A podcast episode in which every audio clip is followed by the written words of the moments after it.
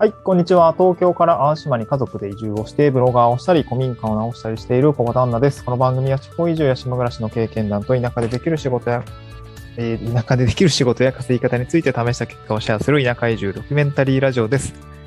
えー、ちょっとね、ちょっと緊張しながら今やってるんですけど、今日はですね、ゲストをまたお招きして、お招きしてコラボ収録をさせていただいております。ちょっとね、久々のコラボ収録で、えー、ちょっと緊張してね、手汗もすごいし、カミカミなんですけども、今日もよろしくお願いをいたします。今日はですね、えっと、まあ、ちょっと前回もご出演いただいたんですけれども、ちょっとね、東京の頃に出会った後輩くんがですね、あの、東京から、えー宮崎県にですね、えーまあ、移住をして、まあ、今、地域おこし協力隊として活動をしておりますので、えーちょっとね、また、えー移住して1ヶ月ぐらい経つ、1ヶ月半ぐらいですかね、経つんですけれども、ちょっとね、今の心境をいろいろ聞いてみたいなと思います。山下くん、聞こえますか？はーい、聞こえてます。はい、山下くんの声よく聞こえております。今日はよろしくお願いいたします。よろしくお願いします。はい。最初にですね、あの、山下くんからしょう、えっ、と、自己紹介していただいて、ちょっと、まあ、簡単に今のお仕事とか、なんか東京での暮らしぶりってこうでした、みたいな。まあ、ちょっと一応ね、えー前回の放送の、まあ、リンクをですね、スタンド FM の概要欄のリンクに貼り付けておりますので、詳しくはそちらを聞いてほしいんですけれども、まあ、今回、あの、今回の放送から聞く方のためにですね、少し簡単に自己紹介していただければなと思います。よろしくお願いします。はい、えっ、と、山下と申します。東京ではあのウェブサイトの制作や SNS の管理など、えーそういった仕事をしておりました。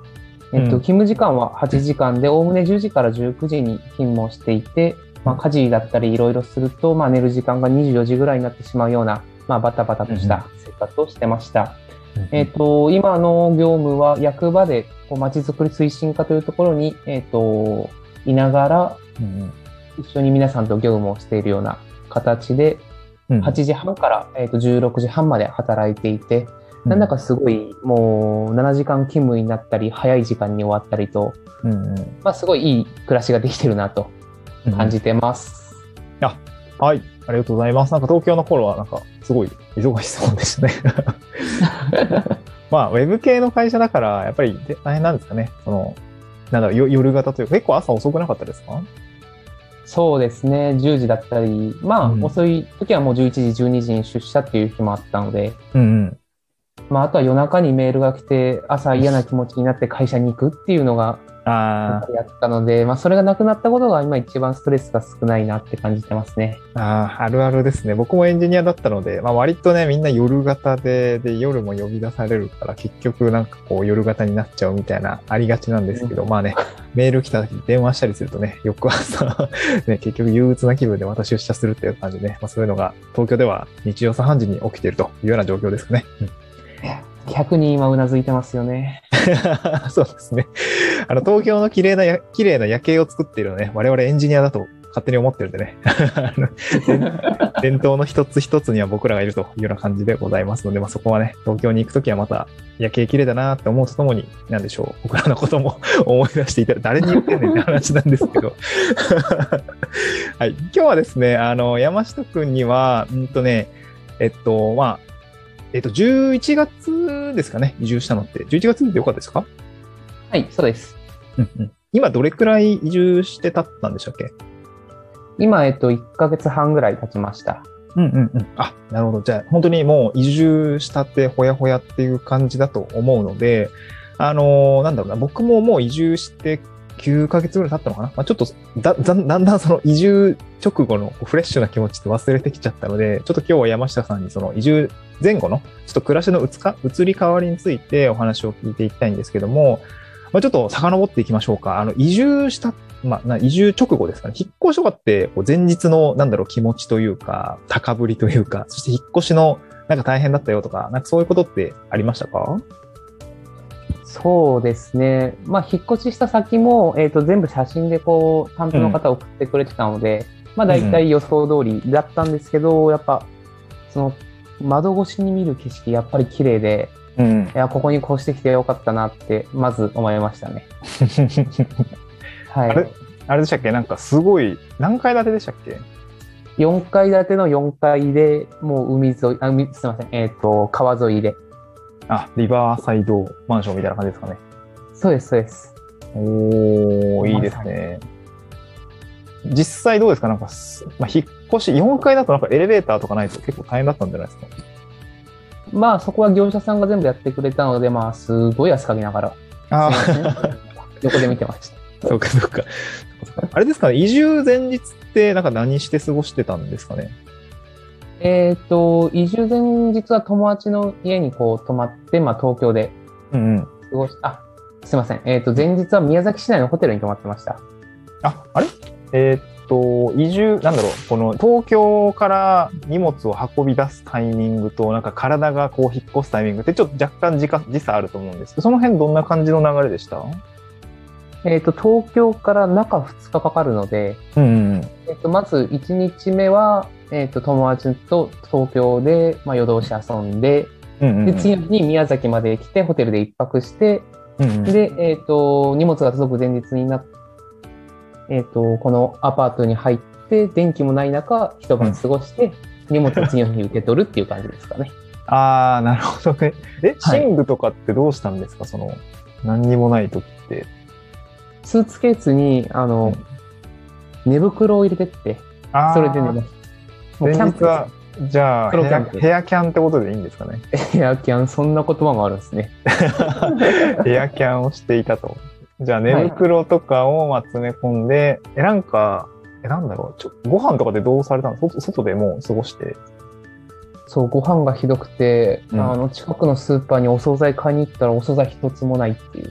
あ前日のスーパーですか？そうなんですよね。その前日何にもない中、結局、風揚げポテトとビールを飲んで過ごすっていう。は い暗い中ですよね。そうなんですよね。大変でしたね。はい。じゃあ、あれですかね、えっと、荷物が中2日かかる、その中、まあ、えっと、3日目ですかね。ねにすみません。中3日かかってました。中3日、中3日というところで、はい、はいで、3日目に荷物をまあ受け取って、まあその日はなんか荷物整理っていう感じですかね。そうです、そうです。うんうんうんうん。なるほど。いや、宮崎から、東京から宮崎ってめちゃくちゃ遠いと思う、遠かったと思うんですけど、引っ越し代ってどれくらいかかりました、結局トータルで。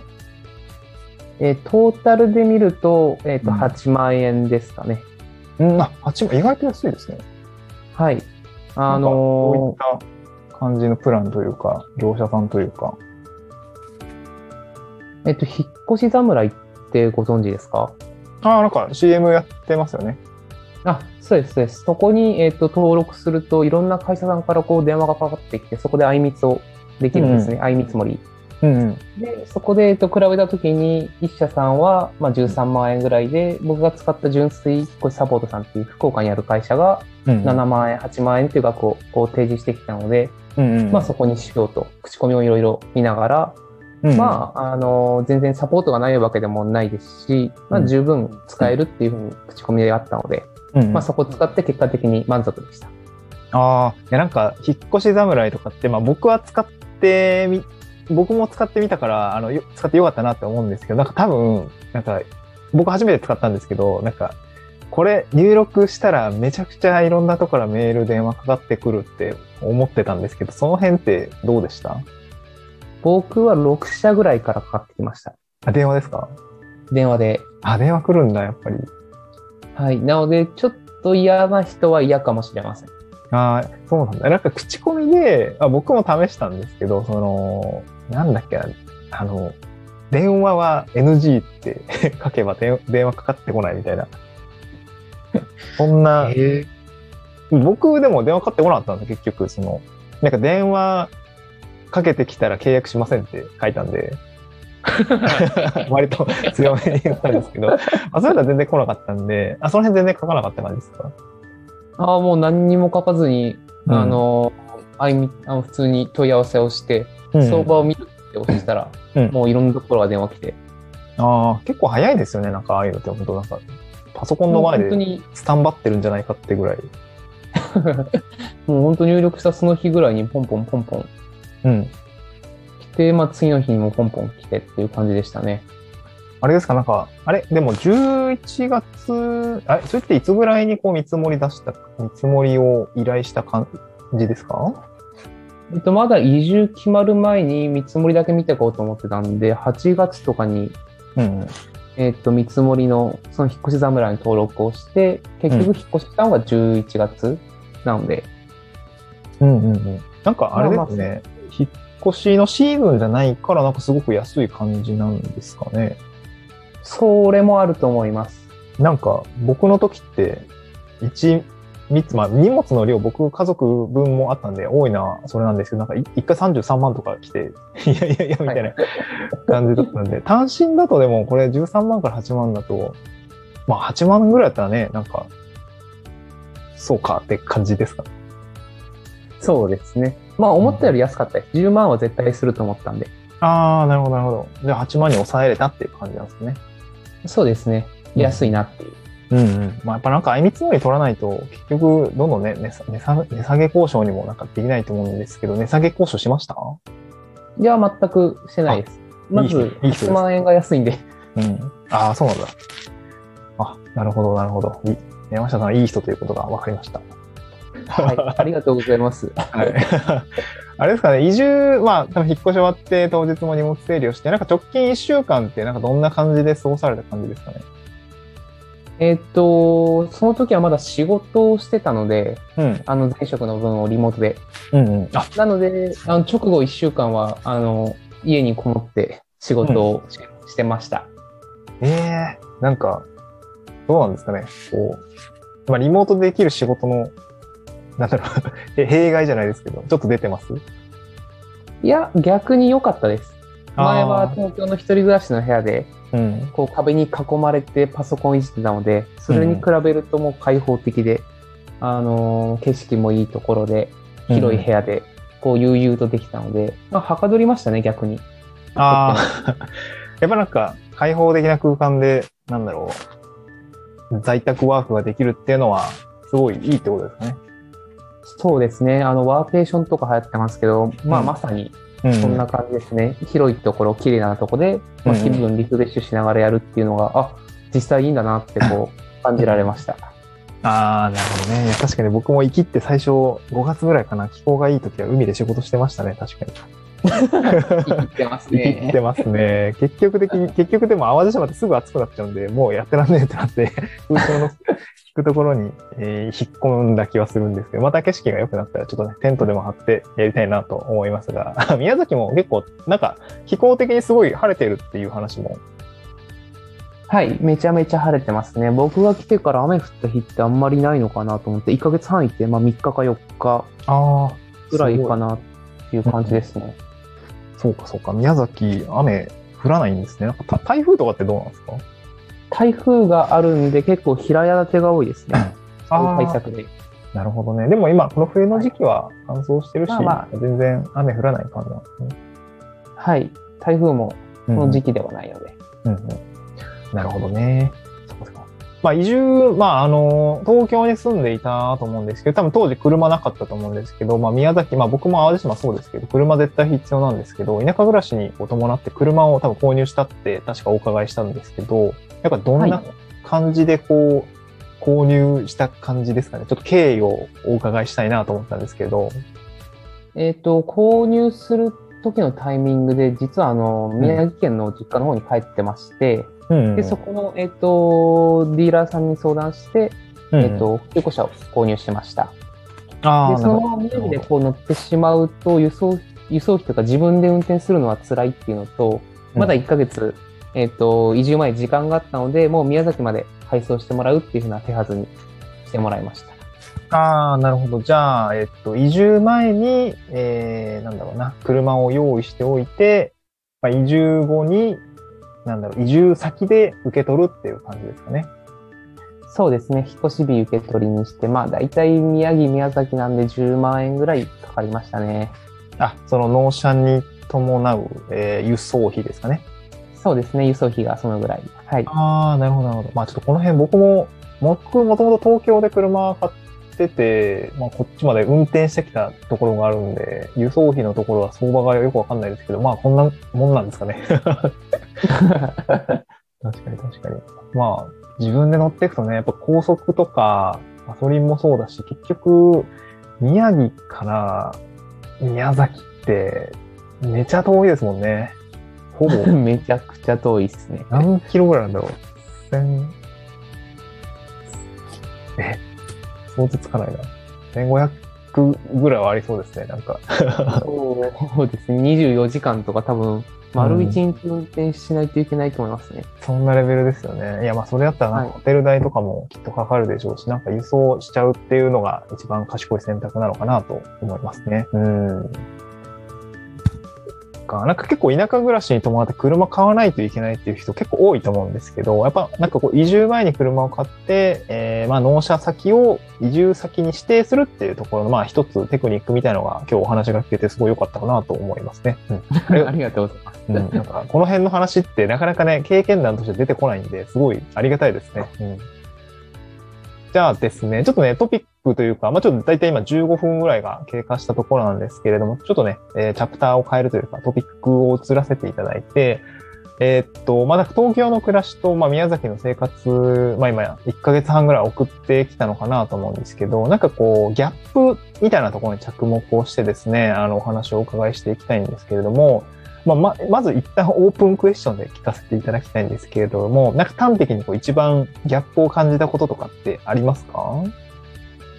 まあちょっと宮崎の中でも僕の住んでいる町が畜産と、あと農業が盛んなので、まあ直売所があるんですね。うん。まあ、東京のスーパーに比べると格段に安いですね。ああ、なるほど。なんか何が一番安いですか？いやもう野菜全部あの自家どれみたいな感じで売ってるので、あーまあニンニクとかも安いですし、うんうんあとは人参、ピーマン、うんあとじゃがいもとか、うんそういうのも全然安いです。あと一番はお肉ですね。あ、お肉が安い。お肉、国産の豚肉がこの価格でっていう、あの、東京の外国産と同じ値段ぐらいで手に入るの。宮崎、鶏とかが有名なんですけど、豚もそうだし。はい、お肉はもう全部味が美味しくて安いです。ああ、最高ですね。最高ですね。あれですかね、やっぱなんか自炊とかも増えたりしたんですかね。そうですね、東京の時は、あの、お店に行ってご飯食べること多かったんですけど、うん。今は、えっと、職場からも近いので、お昼もこう戻ってきて、自分で自炊したものを食べるので、ええ そんなことができるんですね。全然お金かかんないです。めちゃくちゃなんか節約志向の人もいないですね、なんか。でも皆さんそうしてるんで、もうそういうなんかこう、ぶ文化っていうか、そういうもんなんですかね。まあ、職場の雰囲気がそうですね。ああ、勤めてる場所の。うんうん。はい。職場から自宅に帰って昼飯食ってまた出社するって感じですか？そうです、そうです。はあ、なんかすごいな。なんか大学生みたいですね、なんか。いや、本当に大学生でもやんなかったですけどね。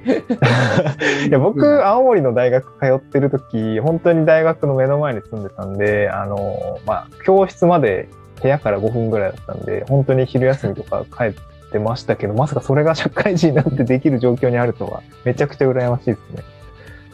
朝とかも、あれですか？じゃあはいめっちゃ余裕ってことですよね。そうですね、8時半始業って早いって感じられるかもしれないんですけど、うんうん。家での8時過ぎても大丈夫なんで、8時15分って考えれば、まあ東京暮らしてる方だとそれ遅いって多分感じられると思うんですね。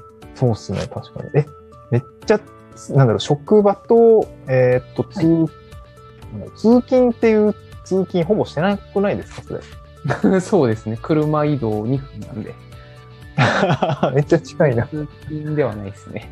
ああ、どうですか、その、い多分、東京で働いてた時って、まあ割と、あの、まあ電車に乗る機会も多かったりとか、電車に乗ってる時間も多かったりすると思うんですけど、この通勤があるなしのこうギャップみたいのって、まあなんかどういうふうに感想を持ち合わせてますか？そうですね、東京の時のこの通勤は、まあ人混みもありますし、まあたまにこう遅延とか、うんうん。そういうのもあるので、まあそういうところすごいストレスだなって思ってたのと、ずっとこう携帯電話いじってるので、まあそこでいろいろニュースだったり、まあメールだったり見て、うんまあそこでもまた頭を使って、こうまた仕事に入るっていうのが東京のこうスタイルだったのが、今はもう音楽ガンガンかけて2分運転して、いやほぼ A メロ、B、A メロからサビに行くまでについちゃいますね、それ。そうですね。旅直前ぐらいまで聞いて、うん。まあそのまま、あの、職場で仕事するっていう流れになるんで、まあ仕事してる時間は減ったもののストレスとしてはあの少ないかなっていうふうな実感ですね。ああ、なんかいいですね。車で2分の通勤時間ってめちゃくちゃ羨ましいと思います。多分自分が当時多分東京で働いてた頃って。うん、そうですね。うん。なんか、ちょっとギャップっていうところをもう少し深掘りをしていきたいんですけど、なんかもう、なんか他に、なんかパッと思いつくことあります？まあなければちょっと他の質問に行きたいなと思うんですけど。ギャップですか？うん。なんかまあ1ヶ月半ぐらい、なんだろう、暮らしてみて、こう、はい。なんだろうな。多分今、食、食？食っていうところと、職場、まあ食、食縛りじゃないんですけど、食事っていうことと、なんか職場、まあ通勤ですかね。なんかそういうところがあったと思うんですけど、あとなんか人間関係とか、あとなんか金銭感覚みたいなところもなんかギャップ味に感じることってあったりしますか？そうですね。うん。人間関係っていうのにまあちょっと近いかもしれないですけれども、うん僕が今こう宮崎で触れ合ってる方々は全体的にこう優しいですし、うん。なんかこうあったかいっていう感じですね。うんうんうん。なんか、具体的にそんな、えー場面を感じるようなそそういうことを感じる場面とかってなんかあったりするんですか？まずあの新しい職場にこう入ってきた時、まあうん町の役場なんですけれども、まうんず町長もめちゃくちゃフランクで、あ町長がめっちゃフランク？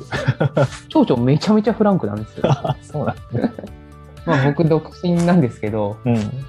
あのー全体のこう集まる朝礼があって、うんうん。で、そこでも皆さん集まって男女こういるんですけど、僕に小声で、すまん、今日はあの独身女性いないって、僕が挨拶する直前にこう和ましてくれるような、冗談が好きなフランクな、ああ、いいですね。なんか堅苦しくない感じが。もう全然、あの、こういう表現はいいのか悪いのかは聞いてる方にお任せするんですけど、まあ近所のおじいちゃんって感じですね。ああ、近所のおじちゃん感があると。はい。ああ、町長なんだけどね。そうなんですよ。僕はすごい好きなんです。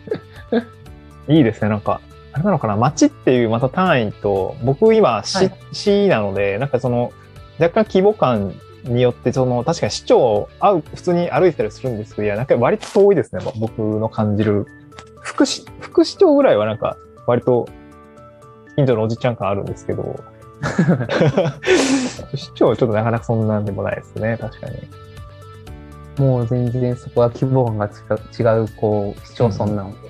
うんうん、そうですね。確かに確かに。まあなんかその、小さい町ながら、なんだろう、メリットがあるっていうことですかね。うん。そうですね。まあ、あったかさっていうのは、うん。なんでしょうね。うーん。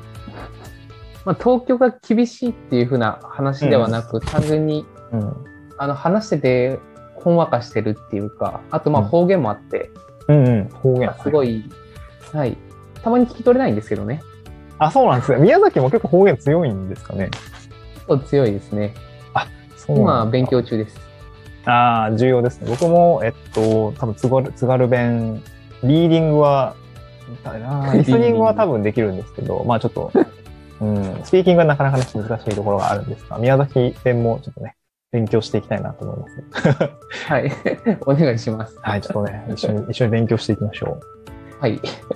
で、ちょっと何を話してんねんって話なんですけど、えちょっとね、あの、なんか、私から聞きたいこともあって、なんかこう、失敗したこととか、なんかやっておけばよかったことみたいのを、なんかまあ移住、まあちょうど1ヶ月半ぐらい経ちましたけど、その、まあ本当に移住前後の、本当にこの期間だだと思うんですけど、その失敗したこととかやっておけばよかったなと思うことがあれば、なんかちょっとお伺いしておきたいなと思うんですけれども。そうですね。うーん、まあ、近隣市町村とか、まあ、その町だったりの、まあ、観光地とかを、まあ、もうちょっとまとめておけばよかったかなとか、まあ、行きたいところリストみたいなのを作っておいた方が、もしかしたら、あの、この1ヶ月半もっといろんなとこ行けたのかもしれないな、ってはちょっとうん思ってますね。なるほど、なるほど。はい。まあ、結構この、僕家が気に入っててぐうたらしてることが多いんで、なるほどね。なるほど。はい。まあ、そのぐらいですね。そこはもう本当に人によってなんで、うんうん。はい。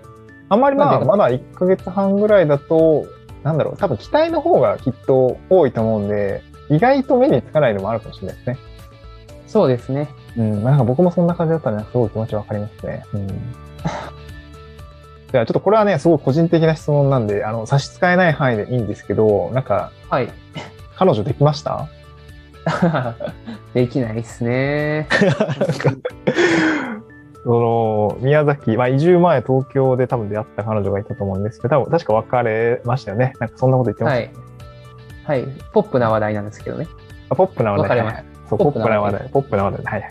で、まあなんかこう、どうなんですかね。宮崎に行って、なんか彼女はできそうな感じというか、なんか出会いってこう、田舎の方はどうなんですか？あありそうというか、ああるんだけどやりづらいのか、ちょっとその辺はちょっと聞いてみたいなと思うんですけど。まあ何もしなければ絶対彼女はできないと思います。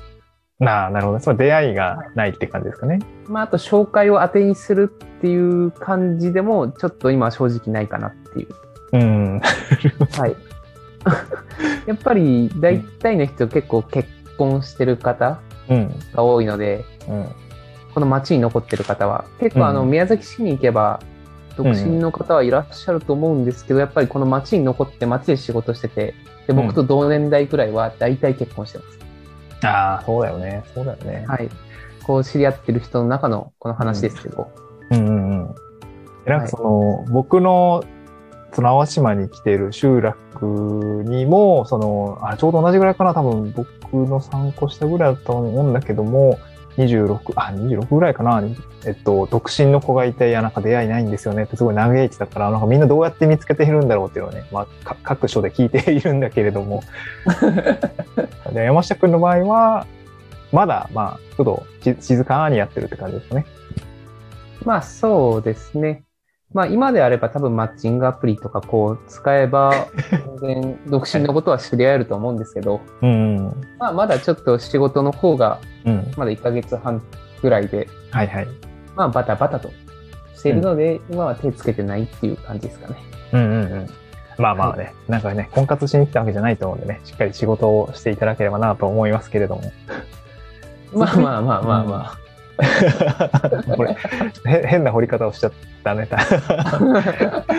えっと、一応ね、もう30分、もうちょっとね、なるところがあるので、あの、これから、まあ30分ぐらいで、大体切りよく終わっていきたいなと思うんだけれども、これからその地方移住を進めていくときに、なんだろうな、こう知っておきたいことというか、その、まあ、今聞いてくれている方にですね、その、まあ、メッセージみたいなところがあれば、ちょっとお伝えをしておきたいなと思うんですけれども、まあなんか、山下さんから、まあ、この1ヶ月移住前後の生活をしてみて、えーどうかなというところをお伺いしたいんですけど。あ。そうですね。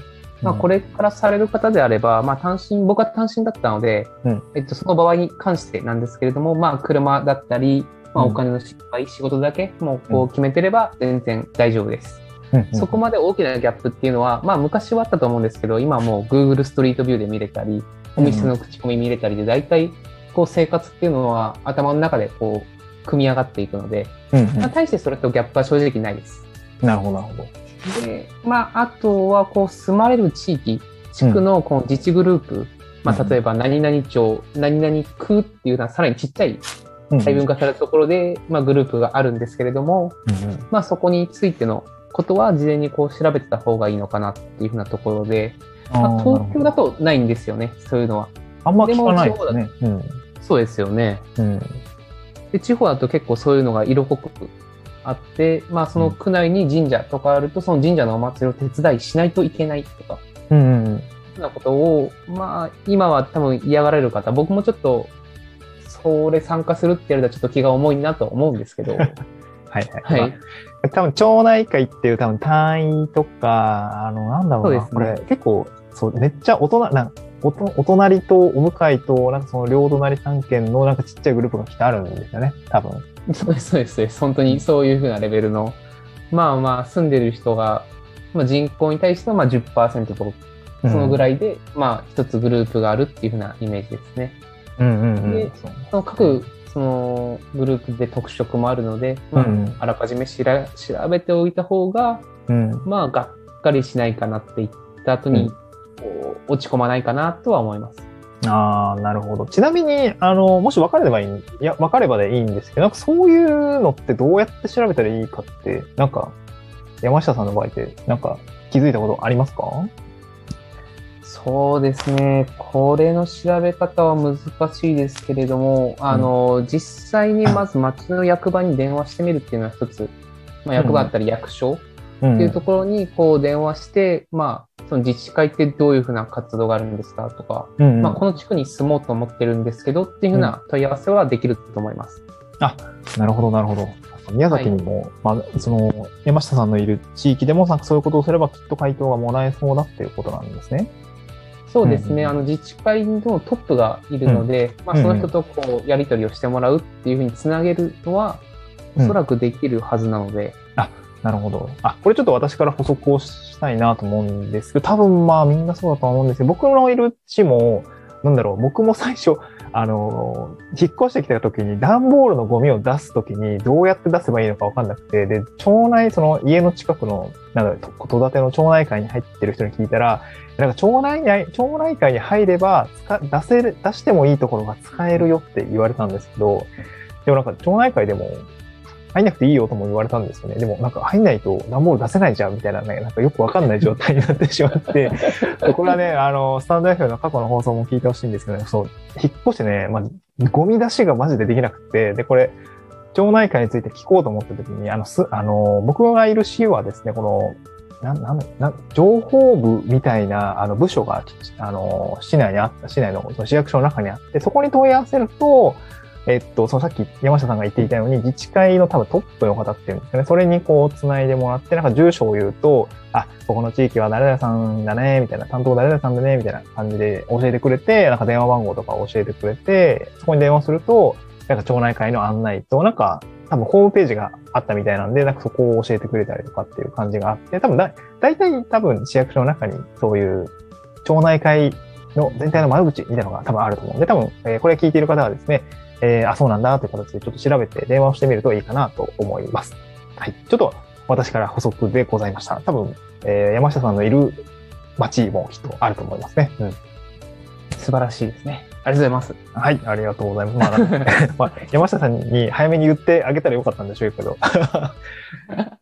はい。今日はね、ちょっとね、30分が過ぎたというところで、まあこんな感じですかね。なんか久々のコラボ収録ですごく緊張してね、今もちょっと若干手汗かいてるんですけれども、なんか山下さんからさ、あのーまあなんか最後お伝えしたこととかってありますか？なんか告知というか、いや宮崎のこっちいいよとか、な、な、あります？まあ、そうですね。まあ、移住をするならぜひ宮崎を一度。まあ、一番の売りは、やっぱりまあサーフィンしてる方であればサーフィン。うん。で、してない方であれば、やっぱり子育てをしやすい環境と、まあ、物価が安い。そして、何より天気がいいっていうふうなところを、うんうん。あの、大々的にお勧めをしたいなと思いますので、あ、ありがとうございます。さすが、あの、まちづくり推進課ということで、移住定住のお推進をされている担当の山下さんからのお言葉でございました。えーっと、重い重い重い。いや、まだ 結構ね、あのーた確か、この大阪でね、あの、イベントをブース、ブース担当というか、あの、移住のイベントを開いていたと思うので、まあ、山下くん、爽やかなんで、多分、いろいろお客さんが来てくれたとは思うんですけれども、ど、ど、どうでした？あのーそうですね。結構、あの、7組ぐらいうちの自治体にはいらしていただいて、あ、すごいすごい。早速成果が出てる感じですかね。まだちょっと移住実績はないんですけれども、まあ結構真剣に聞いてくださる方も多くて、うんうんうん。あの、もしご来場していただいた方がいれば、うんうん。あの、ありがとうございますと。お答えくださいっていうのは変ですね、ラジオで。はありがとうございます。なるほどね。ありがとうございます。多分今後も多分この個人的にですけど、この山下さんって定期的にこのコラボをしてですね、多分、えっと、彼は、あの、移住定住推進の、なんだろうな、移住の窓口側の担当の業務をされているので、実際にこの移住を推し進めるときには多分こういうことを伝えるんだけれども、逆にこういうことは伝えませんみたいなネタもですね、きっと今後感じてくるかなと思いますね。ちょっとそういうところですね、あの、内側の話を根掘り葉掘り、ちょっとコラボ収録で聞いてみたいなと思いますので、また次回収録をお楽しみにしていただければなと思います。はい、山下さん、今日はありがとうございました。はい、ありがとうございました。ではでは、バイバーイ。バイバーイ。